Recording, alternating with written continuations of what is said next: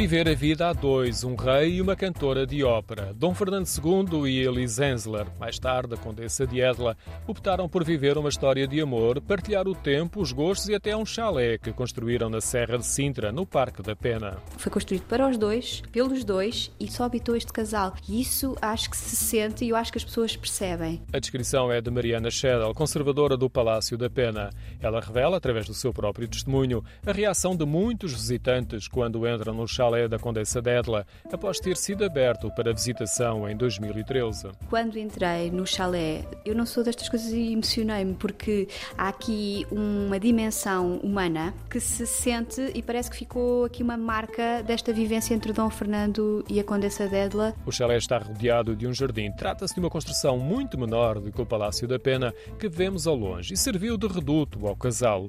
O deslumbramento começa quando vemos a casa ao longe, escondida entre o arvoredo e o jardim. Um tom de outono pinta o edifício, mas é enganador.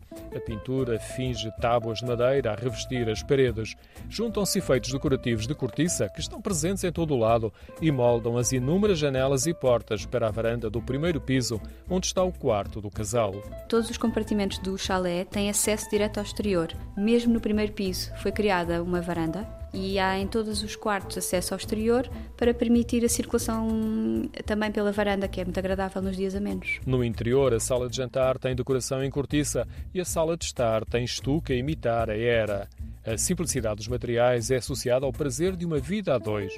De certa forma, a casa espelha o regresso à velocidade do rei e um projeto comum. O rei foi envelhecendo e a condessa sempre cuidou do parque, do chalé, do palácio. No fundo, ela tornou-se uma verdadeira senhora da pena, tanto que herdou todo o parque. O rei era mais velho, 20 anos, e morreu em 1885. Alice Ensler morreu em 1929 em Lisboa, com 92 anos de idade. O estigma social da altura apagou-a da história. O seu corpo repousa no cemitério dos prazeres, em liberdade e fiel ao romance no Parque da Pena. O seu jazigo, coberto de pedras e ciprestes, tem no alto uma cruz que simula a cruz alta da Serra de Sintra.